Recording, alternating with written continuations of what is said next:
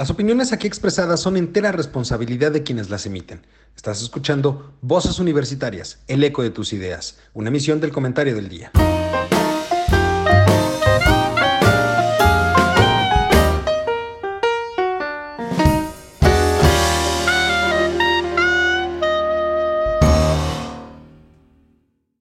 Hola, ¿qué tal mi querido público culto y conocedor que como cada martes nos acompañan este su programa Voces Universitarias, el eco de las ideas.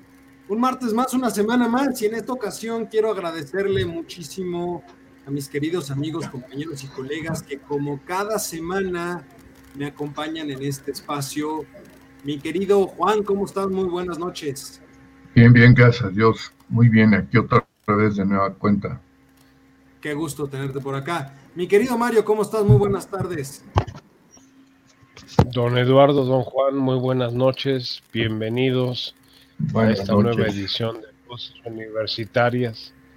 Y con el interés de platicar y compartir con ustedes pues todos los temas que hemos vivido en este cierre del octavo mes del 2021 y que mañana iniciaremos el noveno mes, que es un mes muy particular desde el punto de vista que es el mes de las fiestas patrias, a ver qué tantas fiestas vamos a organizar.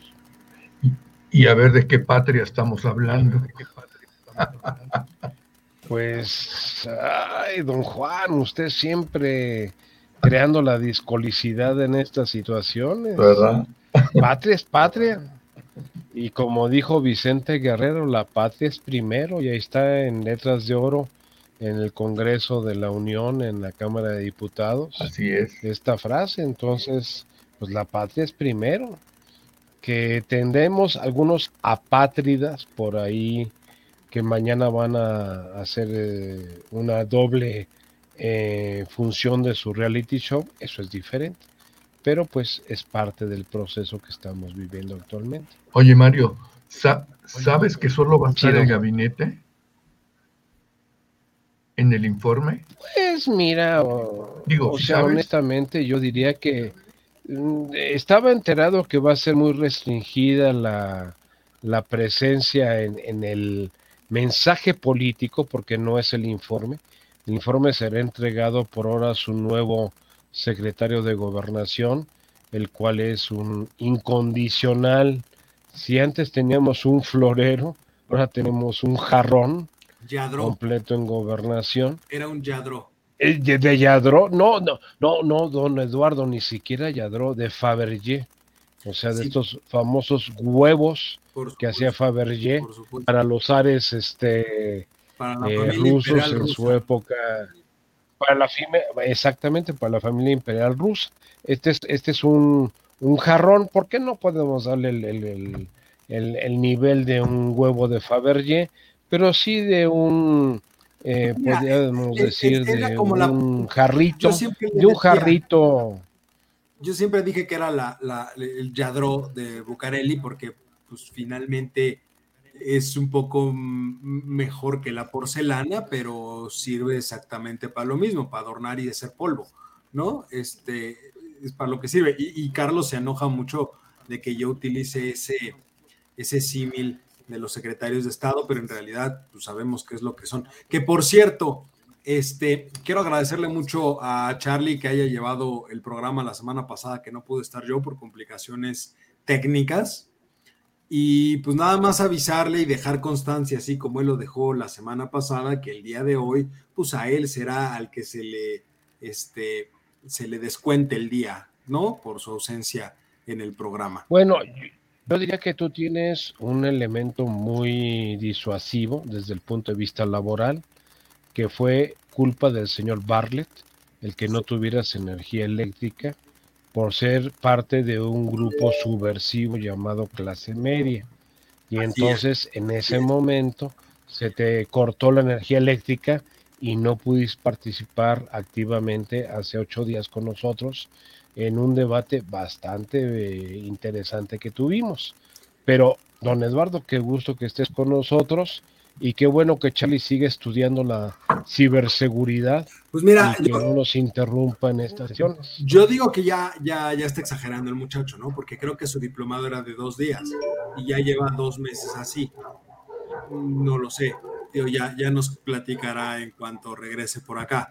No, pero oigan, yo me quisiera ir de lleno a los dos temas que tenemos para el día de hoy, que en específico son tres años de la 4T y el regreso a clases. En específico, quiero empezar con los, cuatro, los tres años de la 4T. Llegamos al tercer informe. Yo creo que por nadie es desconocido la posición que yo tengo respecto de la política pública, política económica de esta administración, que para mí sigue siendo un fiasco, no existe, es inexistente en todo sentido, y está basada, lo poco que se deja ver y lo poco que hay está basado en una idea vieja, añeja y caduca de los años 70. Por supuesto que si este modelo lo hubiese implementado en tal vez todavía en 2006, más o menos, pues puede ser que hubiera pegado, porque todavía en ese momento teníamos buenos niveles de reservas petroleras y teníamos un buen nivel del precio del petróleo tal vez en ese momento hubiese funcionado, pero ahorita a la distancia, algunos años después, pues es obvio que esto no está funcionando. Estamos llegando al tercer año de gobierno con pérdidas económicas, con pérdidas de vidas humanas, creo que es lo que más se debe de eh, recalcar en un momento dado.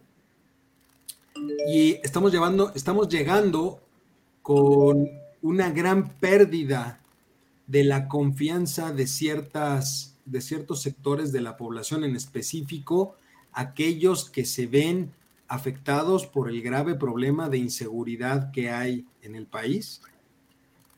En fin, estamos llegando, a mi parecer, en un muy mal estado a esta mitad de sexenio.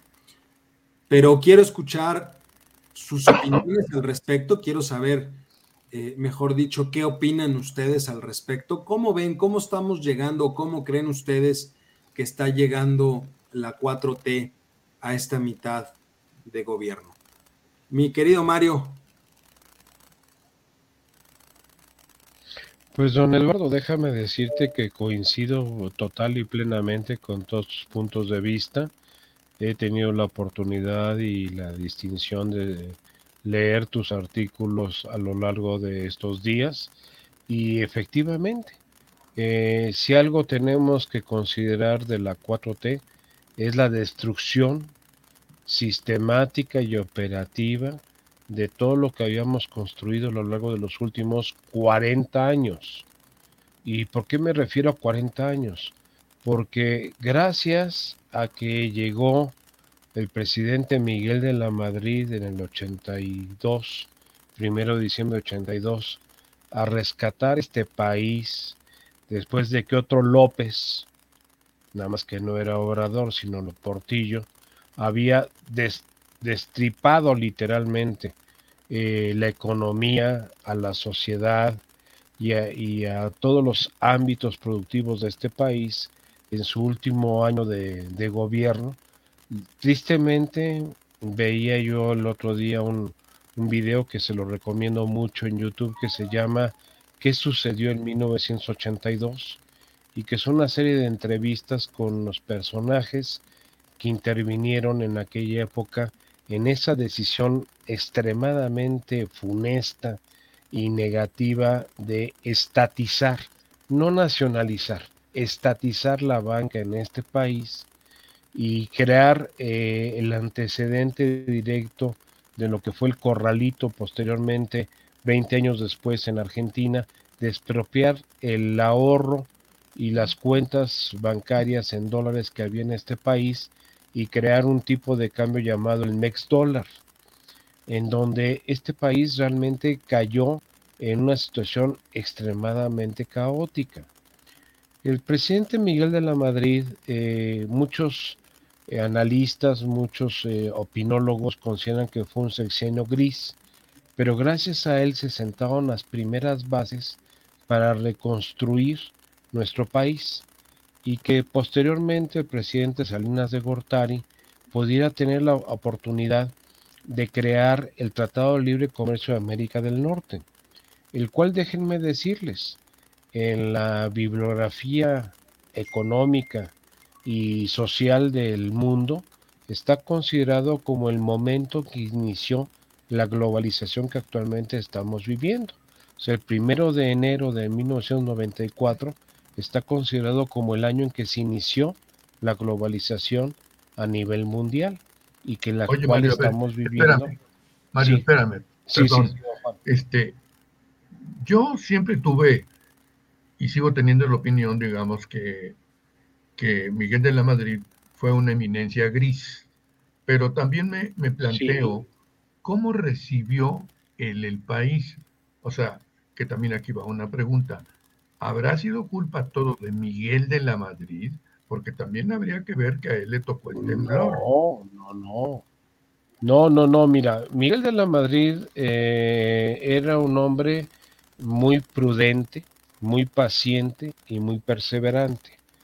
Yo te diría que es un hombre que tiene, eh, que tuvo, porque ya no existe físicamente, pero que tuvo grandes cualidades históricas para transitar de un desastre como el que nos dejó López Portillo en la última fase de su sexenio, eh, esa, ese estronismo, esa capacidad, eh, vamos a decir, eh, de comunicación, de ser un gran orador, porque eso nadie se lo quita, un hombre extremadamente culto y con una gran, un gran conocimiento de la historia de México, no por él, sino por su abuelo y por su padre, que fueron grandes académicos, muy destacados en la Universidad Nacional Autónoma de México. Eh, eh, lo que pasa es que Miguel de la Madrid le tocó, como dirían coloquialmente, bailar con la más fea en la fiesta. Y supo bailar. Y bailó, y bailó bien. Uno de sus grandes desatinos, podríamos decirle, fue eh, enfrentar la crisis que nunca habíamos tenido en este país de un sismo con las características de 1985. Y yo te puedo decir eh, personalmente que yo lo viví en plenitud de, de actividad profesional y personal y que fue muy desconcertante. Realmente no sabíamos qué hacer. Afortunadamente, eh, la Secretaría de Defensa Nacional y el Estado Mayor Presidencial supieron actuar con mucha prontitud. El DN3 actuó en la Ciudad de México y eso nos ayudó muchísimo porque en esa época el ejército era un gran colaborador de la sociedad mexicana, no con estas, eh, eh, eh, ¿qué les diré?, asimilaciones o, o situaciones extrañas de la Guardia Nacional, sino el ejército mexicano, simple y llanamente con el plan DN3 de rescate a la población y entró a apoyar junto con la sociedad. La sociedad nos unimos. A diferencia de lo que ha pasado en otras catástrofes que hemos vivido de tipo natural, la sociedad en el 85, y yo lo viví personalmente, fue extremadamente solidaria y apoyó a la situación para sacarla adelante. Eh, Miguel de la Madrid fue recluido en Los Pinos, porque a, juicio del Estado Mayor Presidencial y de la Secretaría de Defensa, no era un presidente que tuviera una impostura como la tuvo anteriores presidentes, como el caso de López Portillo. Y para no evitar cualquier tipo de daño a la investidura presidencial, no a la persona, que eso es lo importante, y eso lo acabamos de vivir ahorita en la situación del fin de semana en Chiapas con el presidente López Obrador, que no es el personaje, el personaje es lo de menos. Fíjate, quien, tiene la investidura es lo de menos, sí, don Juan.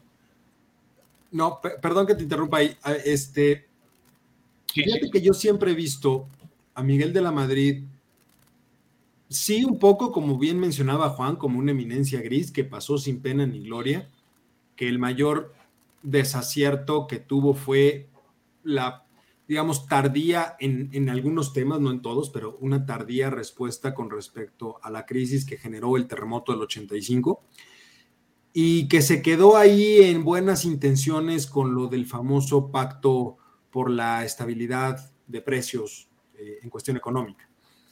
Este, fue uno de los pactos. Fue uno de los pactos que hizo, pero finalmente creo yo el más importante porque veníamos de un proceso de este, reestructura de la deuda a nivel eh, país y pues obviamente yo creo que ahí se, se, pudo haber hecho más, vino el terremoto y eso vino a simbrar muchas cosas. Pero finalmente también lo veo a él, bueno, analicé a, a, a Miguel de la Madrid como una bisagra entre eh, la forma anterior de gobernar y una nueva forma de gobernar. Finalmente, cuando llega Carlos Salinas, sea como sea que haya llegado, si cuestionamos si fue legal o no fue legal la forma en la que llegó, impuso un estilo de gobierno totalmente distinto al de Miguel de la Madrid. Como bien dices, Miguel de la Madrid todavía fue un presidente que se cuidó en su persona por cuidar la investidura presidencial pero finalmente Salinas sale y, es ese contacto más dinámico y más cercano con la gente y se empieza a acercar a la gente y hace las giras y empieza a salir y se codea con la gente, que es algo que me llama la atención porque si lo trasladamos al día de hoy al tabasqueño, pues es una mezcla rara lo que tienes es un hombre que le gusta estar en los reflectores y en campaña, le gusta estar en el templete, pero a la vez le da miedo, seamos sinceros, estar con la gente. Empezó con un Jetta y ya va ahorita en camionetas blindadas, porque el miedo no anda en burro. Empezó diciendo que a él la gente lo cuida y nunca le va a pasar nada y que el pueblo sano, el pueblo sabio y bueno lo iba a proteger y hoy se protege del pueblo sabio y bueno que finalmente está llegando a un hartazgo. Es decir, yo veo en el actual presidente tal vez una mezcla de ambas de ambos estilos. El estilo reservado, finalmente vive en un palacio, hay que ser sinceros, no vive en una casa civil como lo hicieron otros presidentes, vive en un palacio, pero también por el otro lado veo, pues sí, a un político que le gusta la plaza, ¿no? Pero eso no le ha dado para llegar bien a estos tres, a estos primeros tres años de gobierno. No sé cómo lo ve. Bueno, déjame decirte, don Eduardo, eh, comparto mucho de lo que tú estás comentando y lo que eh, Juan comentó hace un momento, pero diciendo de algunos aspectos. No podemos comparar en ningún aspecto al actual presidente con los anteriores que hemos tenido. Eh, nadie, ninguno es una perita en dulce, ni mucho menos una moneda de oro que todo el mundo acepte incondicionalmente. Pero las cualidades que tenía un presidente como fue Miguel de la Madrid, un presidente que fue un ecualizador de una situación dramática, de un cambio entre un modelo nacional revolucionario que todavía representó López eh, Portillo. Inclusive él se definió como el último presidente de la Revolución Mexicana en su libro de, memorias eh, que se llama Mis tiempos. Es interesante leerlo, dos tomos. Eh, y, vale la pena porque es un ensayo de un intelectual de primera línea. O sea, no, nadie le quita a López Portillo su capacidad intelectual y su inteligencia para discernir problemas, pero fue un ególatra y un incapaz de poder ser jefe de Estado y jefe de gobierno en este país. Se lo, comió, se lo comió su egolatría. Egolatría, correcto. Exactamente, exactamente. Ahora, Miguel de la Madrid es un hombre que injustamente lo hemos catalogado de gris, pero es un gris que afortunadamente existió que permitió que negociáramos en ese momento con Estados Unidos en un gobierno muy complejo que era el de Reagan y con eh, papá Bush, o sea, George Bush padre, eh, y que afortunadamente Thomas Brady, el presidente de la Reserva Federal de Estados Unidos, inventó los bonos Brady junto con Jesús Silva Gerso eh, Flores, que es, que es, el padre, no Jesús Silva, eh, Silva Gerso Márquez, que es el hijo, sino el, padre, el que fue secretario de Hacienda, el famoso diamante negro, como se le llamaba en el, en el, en el sexenio de Miguel de la Madrid, lograron reestructurar todo el desgarriate que se había armado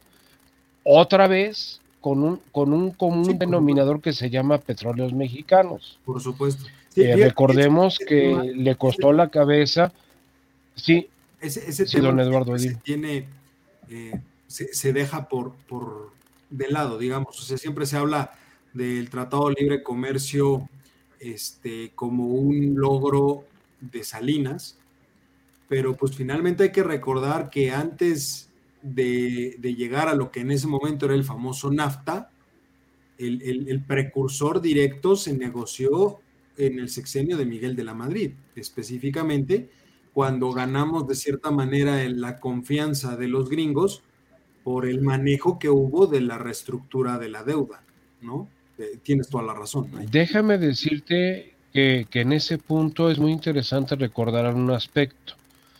En 1988 coinciden dos tiempos electorales y políticos en el mundo.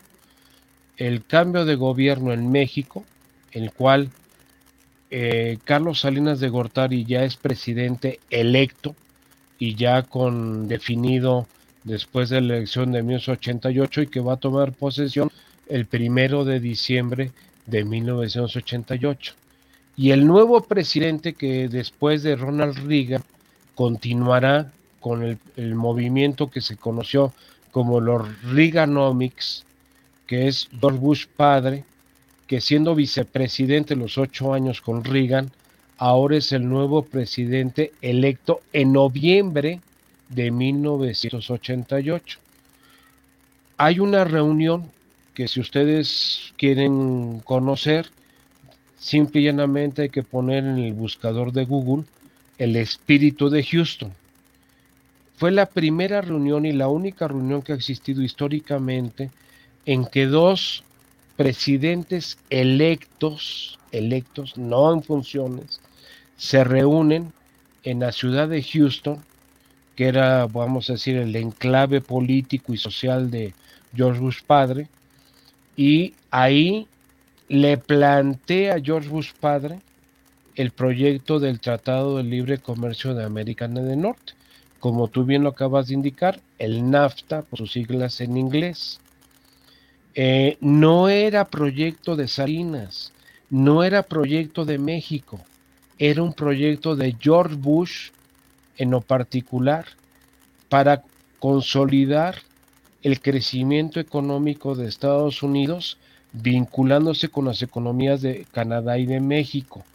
Recordemos un dato económico duro y tú eres un gran economista, don Eduardo, y lo sabes bien. La economía norteamericana, en comparación a la economía de Canadá y de México, es 20 veces mayor. O sea, nosotros representamos el 5% del Producto Interno Bruto de Estados Unidos, al igual que Canadá el 90% del Producto Interno Bruto que genera el bloque del América del Norte, el Tratado Libre de Comercio, es, es 90% Estados Unidos, 5% Canadá y 5% México. Oye, ¿por qué los canadienses viven mejor que los mexicanos? Pues por una simple y sencilla razón matemática. El producto eh, per cápita se hay que dividirlo entre 30 millones en Canadá y entre 130 entre México. Es como cuando vas a una fiesta infantil y te ponen un pastel y te dicen, este pastel es para 130 niños o este pastel es para 30 niños. Obviamente la rebanada es muy diferente. Y finalmente hay hasta cierto punto un apoyo del Commonwealth para las naciones que finalmente, eh, que digo, no es un apoyo económico directamente, pero sí es un apoyo que le abre hasta cierto punto posibilidades de comercio que hacen que Canadá se diversifique un poco más a diferencia de nosotros que tenemos una, eh, digamos, dependencia real por lo que sucede en la economía americana, ¿no? Además, Efectivamente, o sea, el Pero vamos, de que se... Eh. Pero vamos a un punto, don Eduardo. ¿Por, ¿Por qué la conveniencia de que territorialmente, vamos a llamarlo geopolíticamente, viendo las dimensiones eh, geográficas de los territorios, pues Canadá es mucho más grande que Estados Unidos en territorio. Sí, pero solamente y después un, sigue un Estados Unidos. Territorio es habitable. Ahorita, espérate al cambio climático. Ah, Groenlandia se está descongelando. Cada vez, cada vez va a ser menor. La, ah, eso va a ser muy interesante, no, no para la generación que estamos viviendo actualmente.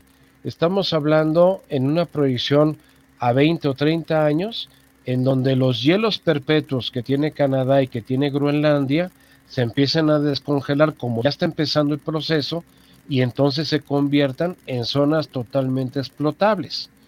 A diferencia de lo que va a pasar con, muchas zonas cercanas al, Ecuador. nosotros vamos a ver el final. No, no, no, no, no, no, no nos va a tocar.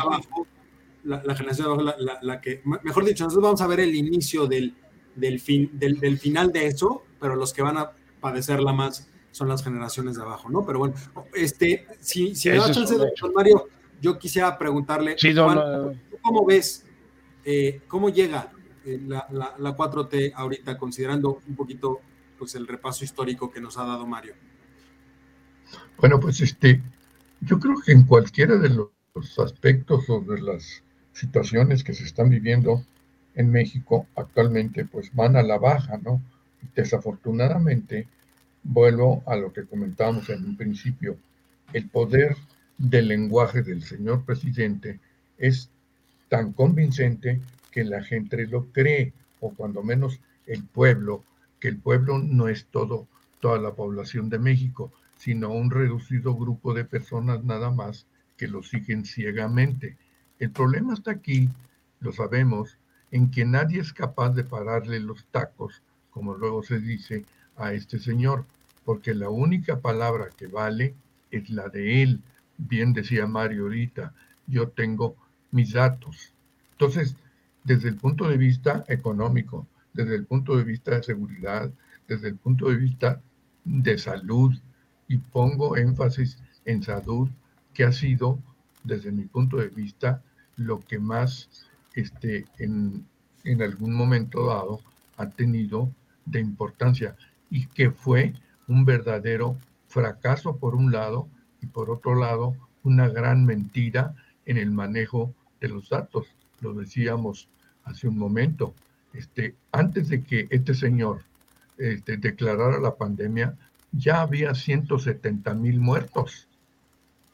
O sea, todas las naciones, Alemania, este, Gran Bretaña, ya habían eh, instrumentado medidas para evitar que esto los golpeara de, pues, de la forma en que de alguna manera, digamos, se hizo en México, ¿no? Eso es lo que más me ha llamado la atención a mí. Yo la cuestión de la economía, pues como que de repente dudo porque no tengo muchos datos que ustedes sí tienen efectivamente, ¿no? Pero este, en lo social también, porque que va ligado con lo de la salud, porque vemos gente en la calle que sigue en la extrema pobreza, se ve en la calle. Entonces dices tú, bueno, a ver, ¿a dónde fue el dinero que se ahorró en lo de la administración pública? ¿A dónde fue los ahorros que se han hecho en otra serie de sectores? ¿A dónde fue? Pues fue a las obras que él quiere que se desarrollen para que queden como sello de la cuarta transformación. Que finalmente son, son sus obras faraónicas, ¿no? tengo que hacer un corte. obras faraónicas, man. Tengo que hacer un corte ahorita, Juan, pero yo quisiera regresar contigo con esta pregunta. Llega, sabemos que el presidente prácticamente en los últimos meses no ha tenido ninguna modificación respecto de su indicador de aprobación, él como persona, que lo hemos platicado aquí varias veces. Una cosa es lo que él tiene como indicador de aprobación y otra cosa es la aprobación de su gobierno. Tú ves, y con esto quisiera que regresáramos después del corte, tú ves debilidad en el gobierno, no en él, en el gobierno, ahorita a mitad de sexenio, y por eso la necesidad de cambiar a un jugador que podría ser clave, como es el secretario de, de Gobernación? Si te parece, con eso me gustaría que regresáramos para ver tu opinión y la de Mario, pero vamos a hacer un corte y volvemos en un momento. Oigan, pues ya estamos de vuelta y el tema es interesante, pero antes de continuar, mi querido Charlie, ¿cómo estás? Muy buenas tardes. Hola, jóvenes, muy buenas tardes. Qué, gusto verlos, qué gusto saludarlos. Este, me tardé un poquito, pero allí. Totalmente. Digo, de todas maneras, se te Ya, ya lo sé, no te preocupes. Ya te la apliqué la semana pasada, así que no hay ningún problema. ¿No vimos al doctor? ¿Algo le pasó?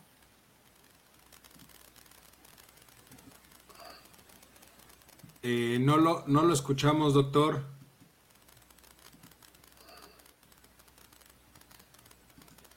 Es que se ha quedado sin habla después de lo que comentamos en la primera parte. A ver, ¿ya? Ahí, está, perfecto. Fabuloso. Ok, a ver, no voy a esperar a Mario, ahí te va, porque si no perdemos un poquito de tiempo. No, no, no, no, no por falta de respeto, ni mucho menos. no, no, don Juan, por favor, es un placer como siempre. Este, la pregunta que tú planteabas, que si yo veía debilidad en el gobierno, bueno, yo te podría decir que sí. Sin embargo, la imagen que proyecta este, Andrés Manuel es totalmente a la inversa. Tan es así que el hecho, y yo no lo creo eso, de que él lo quiera manejar de la mejor manera, que solamente el gabinete este, vaya a ser admitido en el informe, porque no hay, no quiere él que de ninguna manera pueda haber alguien por ahí que salte y que trate de este, levantar la mano y ponerlo en evidencia. Ese tipo de circunstancias pasó, ustedes se acuerdan, con Fox, cuando entró a la Cámara de Diputados o al Congreso con su máscara de, de, puerco, ¿se acuerdan? Entonces, yo cierro. Muñoz Ledo, ¿no? No, no, no fue Fox. No fue que Fox. entró con la máscara fue Fox. No, no, fue, fue otro diputado, no, no. Eh, ni, Fox, ni Fox y Fernández de Ceballos estuvieron en la misma legislatura. Y ahorita te digo quién es el diputado que entró con la máscara de puerco y que no fue ni Fox ni Fernández de Ceballos. O sea, fue otro diputado de, eh, y fue y no, no. En el 97 recordemos que es cuando cambia el equilibrio en la Cámara de Diputados y pierde el control el PRI y es cuando estaba Emilio Chaufet como secretario de Gobernación y el que toma el control de la Cámara de Diputados es Porfirio Muñoz Ledo a partir del 97 y todo esto a raíz de la roque señal que se hizo cuando el aumento del IVA del 10 al 15 al inicio del, Marco Razón, exactamente. exactamente, mi querido Carlos fue el que se puso la máscara de... pero Fox nunca lo hizo, mucho menos Fernández de Ceballos. A diferencia de ellos, eh, tú decías, Juan, que no ves una debilidad, pero de cierta forma muestra debilidad el hecho de que nada más quieras estar rodeado por tus más cercanos. Yo digo que sí, porque no quieres que nadie, no quiere que nadie escuche lo que va a decir. Más bien, no quiere que nadie increpe lo que sea que vaya a decir. quiere que lo escuchen, pero no quiere que lo increpen. Exactamente. Lo cual sí te hablaría entonces de una debilidad. Que de hecho, corríjanme si estoy mal, pero según yo en alguna mañanera reciente, confirmó el hecho de que quiere la revocación de mandato, no como revocación, ahora ya están buscando reafirmación de mandato, pero la quiere porque en palabras propias del tabasqueño dijo, me fortalece. Ya cuando aceptas que una situación de esas te fortalece, indirectamente estás aceptando que estás débil. Pues sí, realmente sí.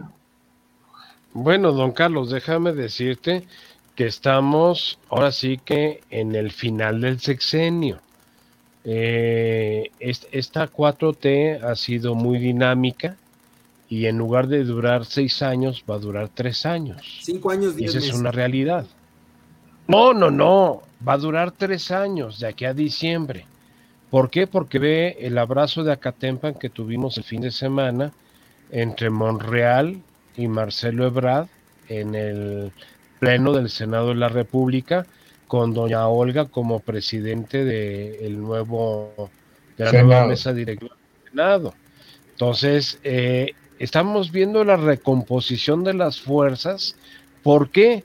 Porque no quiero utilizar el término coloquial mexicano más adecuado y decir que tontamente, escrito con P, adelantamos la sucesión. Y esto tiene que ver con el incidente que tuvimos el día de ayer en, eh, la Ciudad de México con los alcaldes de oposición y ah, el Congreso local, que es muy delicado, muy delicado.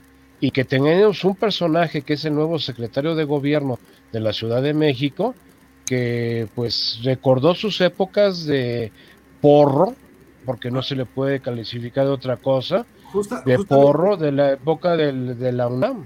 E, entonces, ¿a qué obedece en este contexto, a mitad de sexenio, a qué obedece el relevo en la Ciudad de México de Martí Batres como secretario de gobierno, pero a nivel federal, la llegada del gobernador con licencia de Tabasco. Déjame decirte que, que, el señor este, eh, César Augusto o José Augusto este, es, es todo un, un, personaje con una ralea atrás de antecedentes impresionantes. Eh, están publicándose el día de hoy en varios periódicos de la Ciudad de México todos los antecedentes penales que tiene pendientes este personaje por diferentes acciones que ha tomado desde una posición como notario público en Tabasco y como el propio gobernador que ejerció en los últimos tres años.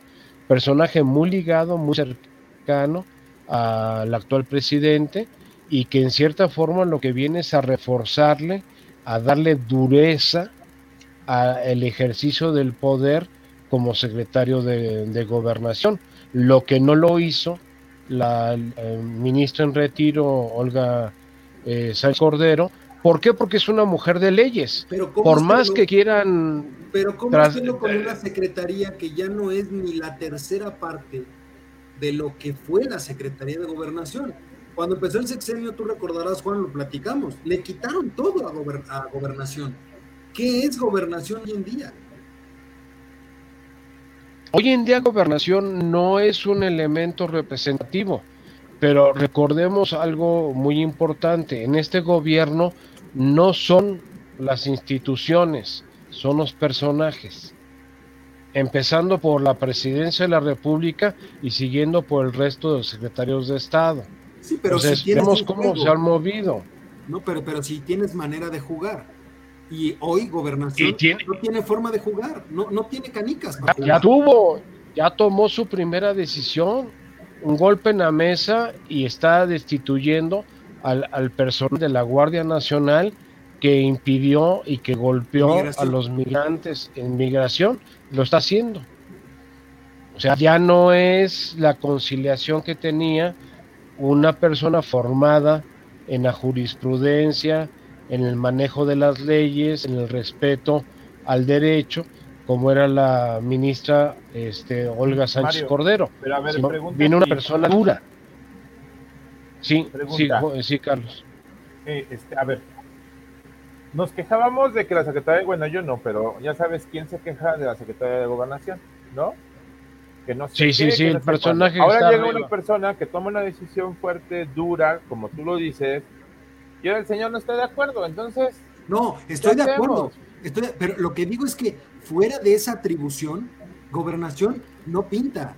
Bueno, es decir, ya no ahorita persona ya llegó, fuerte como lo era. Pero si esta persona ya llegó, ahorita. déjalo trabajar y ver qué va a pasar, ¿no? Por eso, sí, Charlie, pero a ver. Efectivamente, yo coincido con Carlos. Espera, permíteme, Eduardo, o sea, yo coincido con Carlos. El personaje que viene fue, si ustedes recuerdan, a principios de sexenio, el que publicó la ley de garrote, no a las manifestaciones. Y se armó un relajo en, Tabasco, porque eso de que tomas de mi, me tomas pozos peleros, como alguien lo tomó en 1995 y lo descalabraron, no quiero recordar el nombre de, de Andrés Manuel o Manuel Andrés, porque si le pones Manuel Andrés se llama malo, en lugar AMLO, ¿verdad? Entonces es diferente el manejo. Sería interesante ver el acta original, si se llama Manuel Andrés o se llama Andrés Manuel. Eso como comentario coloquial. Pero el que inició la iglesia, que era el gobernador de la ley Garrote, fue él, que prohibió las, manifestaciones en el estado de Tabasco. Los dos gobernadores que más dieron de qué hablar al inicio del sexenio fueron él y Bonilla, ¿no? Exactamente. los dos que, se pusieron por, por las sandeces, digamos, que, estaban proponiendo y haciendo. Pero, eh, digo, efectivamente, habrá que esperar a ver si. Porque yo no veo, a ver, debo de ser sincero, yo, yo no conozco nada del gobernador. O sea, para mí era un completo desconocido, sabía que era el gobernador de Tabasco, pero era un completo desconocido cuando se le nombró eh, secretario de gobernación. Ahora, yo quiero entender la lógica de por qué hacer el cambio ahorita y por qué meter a Olga Sánchez Cordero al Senado, por qué regresarla al Senado. Ah, no, esa es, una, una jugada maestra. Porque yo ahí, lo eh, ahí yo lo vería como un estate quieto para Monreal. Efectivamente, es, es, es un... ¿Por qué querés la alianza? Una vez que se nombró a doña Olga Sánchez eh, Cordero como presidenta de la Cámara y todas las demás candidatas hicieron a un lado, auspiciadas por el propio Monreal, inmediatamente la alianza Ebrad-Monreal. Y la tuvimos el fin de semana, y, lo, vimos, lo vimos en, todos los medios de comunicación, hasta se confundió entre Apacingán y Afganistán. está un poco o Como que, como que suenan parecido, pero no es lo mismo. no, bueno, pues no es lo mismo Tlacoyo que Tlayuda. ¿y tú, crees, y, tú crees que un hombre como Ricardo Monreal, con un doctorado en Derecho, se va a equivocar de esa manera tan, tan sutil, tan infantil? Yo diría que queda claro que tiene un colmillo retorcido. O sea, Ricardo Monreal es político. Eso no se le puede negar, no se lo puede negar nadie. Ricardo Monreal debe de estar en el, aeropuerto de Santa Fantasía como parte del Museo de los Mamuts. ¿Por qué? Porque tiene efectivamente, como tú lo dices, un, colmillo extremadamente retorcido en la vida política. Eh, todo lo que sucedió en esa reunión, eh, Ebrad Monreal, me evoca a la historia, como lo hemos platicado en programas anteriores, al abrazo de Acatempan entre Iturbide y Guerrero y que se están dando el abrazo de que pues nos va a llevar el demonio, más vale que nos unamos para tus enemigos son mis enemigos y tus amigos son mis amigos. A ver, este, una cosa, yo, yo, este, eh, ustedes están hablando de cosas que yo no me enteré, porque yo andaba felizmente en la frontera norte, punto comiendo langosta, tomando vino. No, no, no, en Ensenada, Baja California. Ah, cuando dijo, sí, cuando dijo comiendo langosta, sí me imaginé dónde andaba. En Rosarito. Sí, sí, sí. Y haciendo tacos. Eh, este, en Ensenada, en los viñedos, y no me quise ni enterar. Mientras el nada. te está hundiendo, tú estabas tragando langosta. Perdón, pero el doctor es de esos de clase media aspiracional. Así es. Oye, ya rebasó, ya la rebasó. ya ave. Ya está en las pero yo voy al tema. Yo no me enteré de esos ultos acontecimientos que dicen. Lo saqué porque, pues bueno, para, para darles envidia nada más. Oye, pero a ver, yo te preguntaría a ti, Juan, antes de, movernos al siguiente tema, que ahí quisiera la opinión de Charlie más que nada. Eh, pero un poquito para terminar esto, ¿tú ves algún espaldarazo legislativamente hablando por el simple hecho de tener ahora a Olga Sánchez Cordero en el Senado? ¿Ves un beneficio para el presidente por tenerla ahí? ¿O solamente fue, como comentamos Mario y yo, un estate quieto para Monreal? Y obviamente para cobijar un poquito más a Claudia Sheinbaum. No tengas miedo, Carlos, suéltala. ah, para mí. este. es para ti la pregunta. Fíjate que, yo siento que es más para respaldo del presidente. Más que para darle un estate quieto a Monreal, es el espaldarazo del presidente, porque esa señora sigue siendo fiel y leal a ese hombre. No, servil. No. no yo no lo quise decir de esa manera, pero el doctor me quitó las palabras de la boca. Yo sí lo digo, yo difiero. Eso es cierto. Yo cierto, completamente. Y creo yo que ahí va a estar el asunto. Y lo que va a hacer es que esa señora va a empezar a acomodar la situación. ¿Por qué?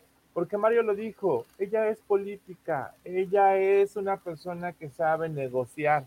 Y eso es lo que quiere ese hombre ahí. Le pegó con llegaran los dos extraordinarios, ¿eh? Sí, por supuesto. ¿Quién es la única persona que puede negociar sin que haga tanto ruido? Y que tenga presencia, que tenga respeto. Híjole, ¿sabes por qué me quedaría duda un poquito? Porque los números no les dan. Necesitan, para lograr la mayoría calificada, más o menos entre 50 y 52 legisladores de otros partidos. No, o sea, coquetear con uno, dos, no. Para jalarlos es, fácil. no sé qué van a ceder. Pero 50 está muy lejos. no sé qué van a ceder. A ver, la política es esto. ¿Lo quieres? Dame algo.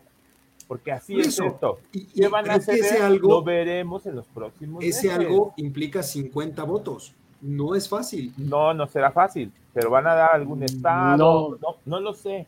Algo tendrán que dar. Y algo Desde mi punto de vista, el enroque de Olga Sánchez Cordero en, el Senado es para poner orden desde el punto de vista constitucional del país. ¿Por qué? Porque querramos o no, ella es una ministra de la Corte. Ella es una mujer formada en el derecho constitucional y que va ahora sí que a filtrar todas las estupideces que se llaman no le pongas este congraciarse con el Tlatuani, ella va a decir esto no procede por esto, se regresa y vamos a replantearlo sobre estas bases.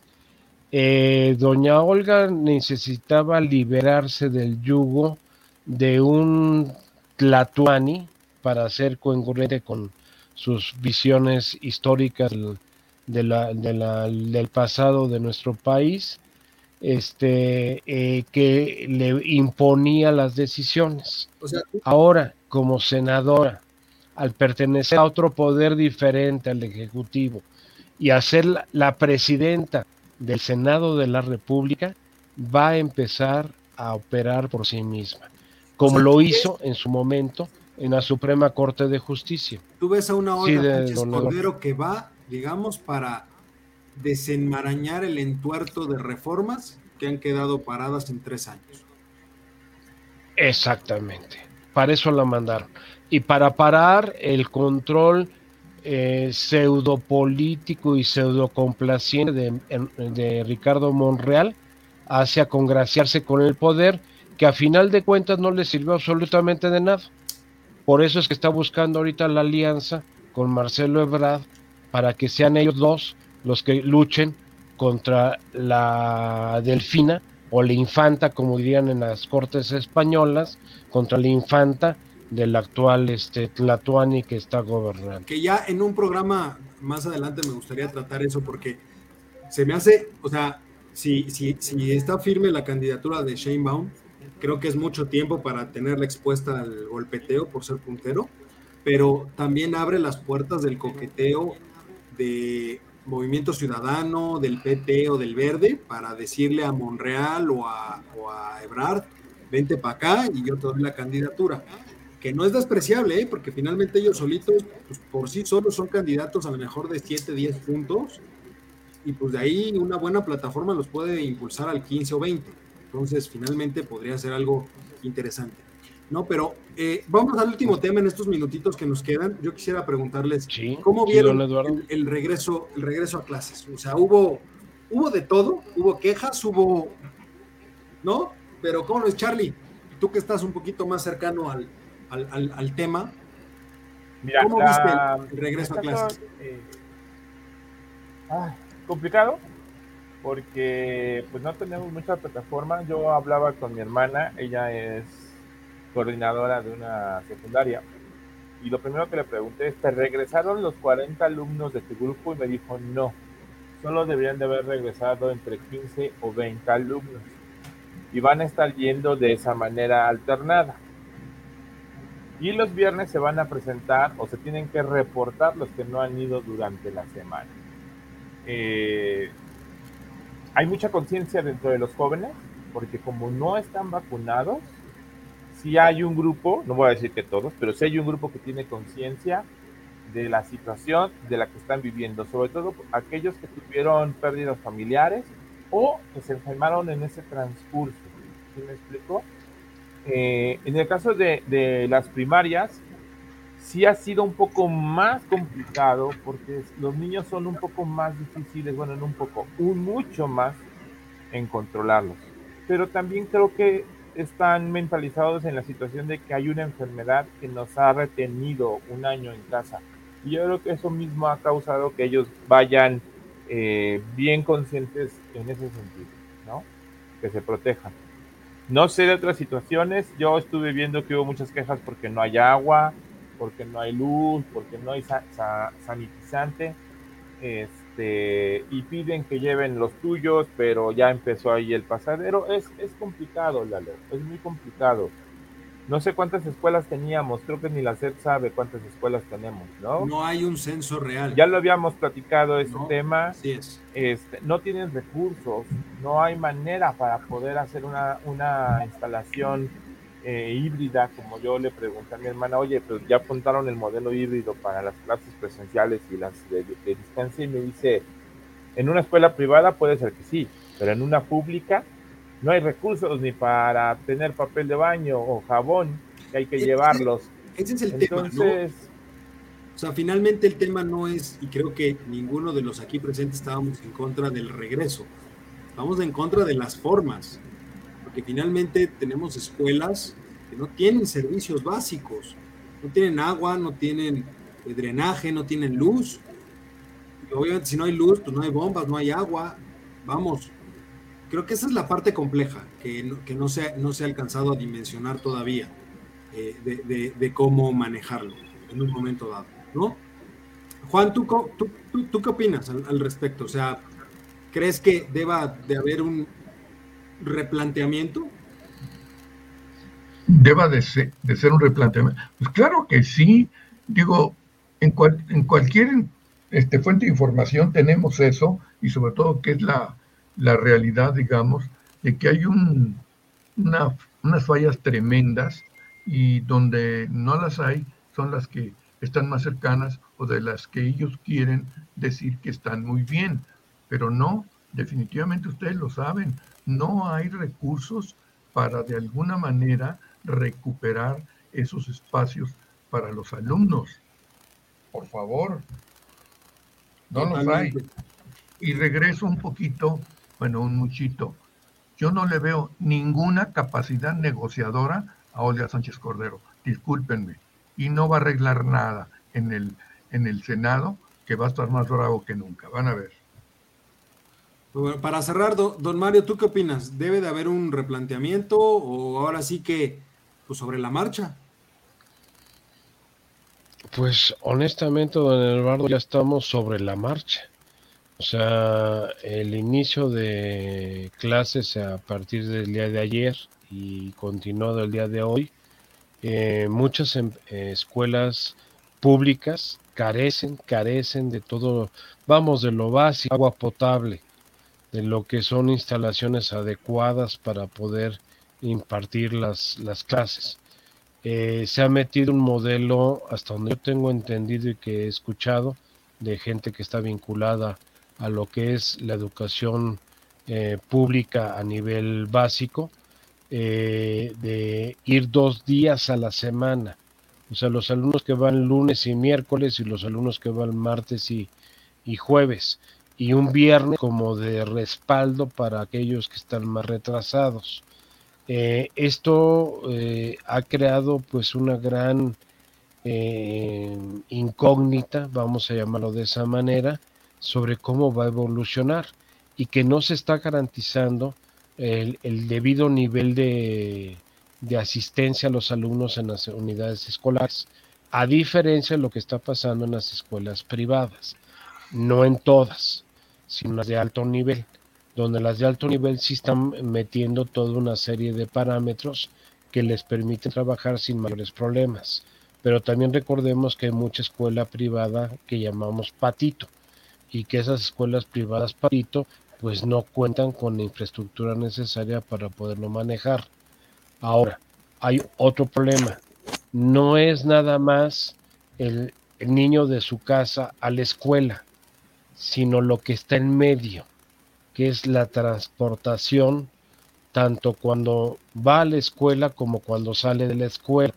Y ahí tiene que utilizar ya sea transporte público, ya sea metro, ya sea microbuses, ya sea combis, y ahí es donde el nivel de riesgo de contagio va a aumentar. Ahorita estamos viendo, y eso, eso es un dato estadístico, que estamos entrando a una meseta estadísticas desde el punto de vista contagios y defunciones con la nueva variable del COVID eh, Delta. Pero eso no quiere decir que este nuevo eh, nivel de, contacto humano que vamos a tener en las próximas semanas no nos vaya a elevar otra vez esa meseta a un pico que no teníamos considerado. Entonces creo que fue inoportuno desde el punto de vista logístico y operativo.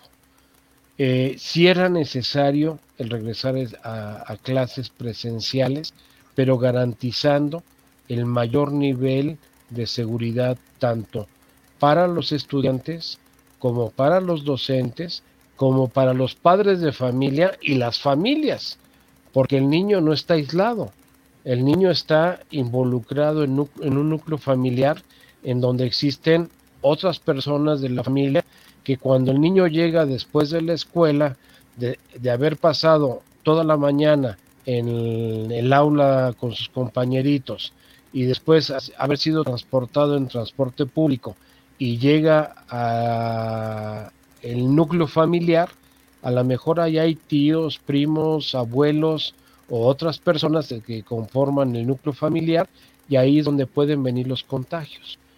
Tal vez el niño no se enferme, pero el niño es portador de un momento dado del virus.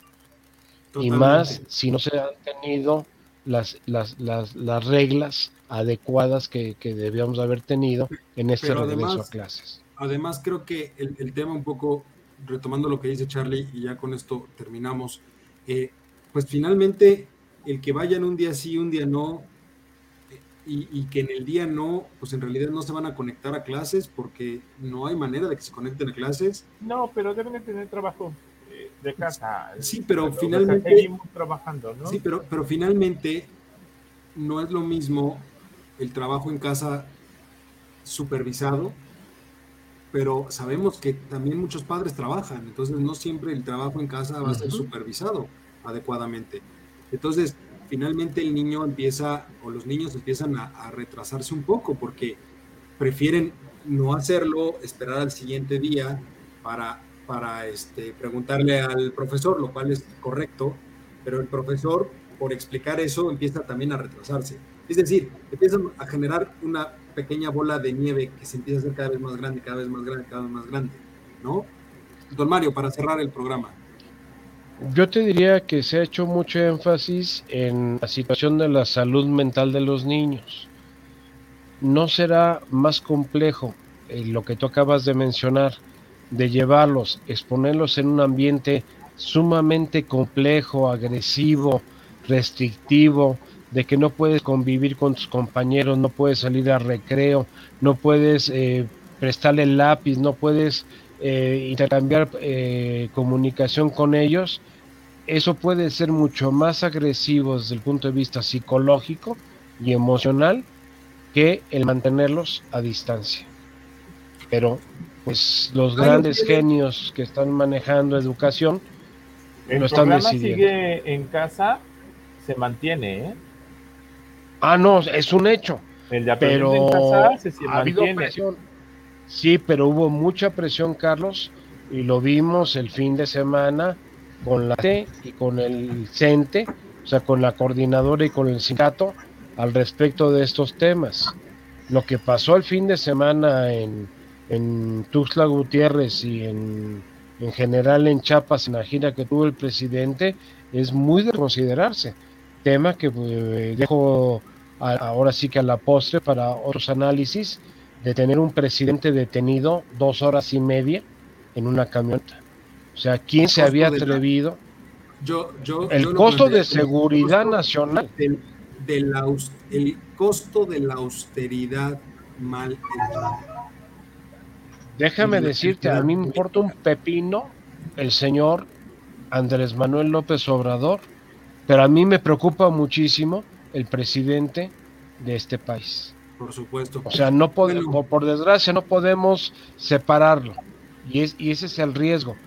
¿En qué país del mundo tú tienes aislado o bloqueado a un presidente durante dos horas y media? Lo dejo para consideración. Pues, pues no bloqueado, pero aislado, se me viene a la mente Cuba, Venezuela, ¿no? Pero aislado por gusto. Pero bueno, tocaremos ese tema en, otro, en otro momento. mientras, ¿algún, alguno, ¿alguna otra cosa de cierre, Juan, Charlie?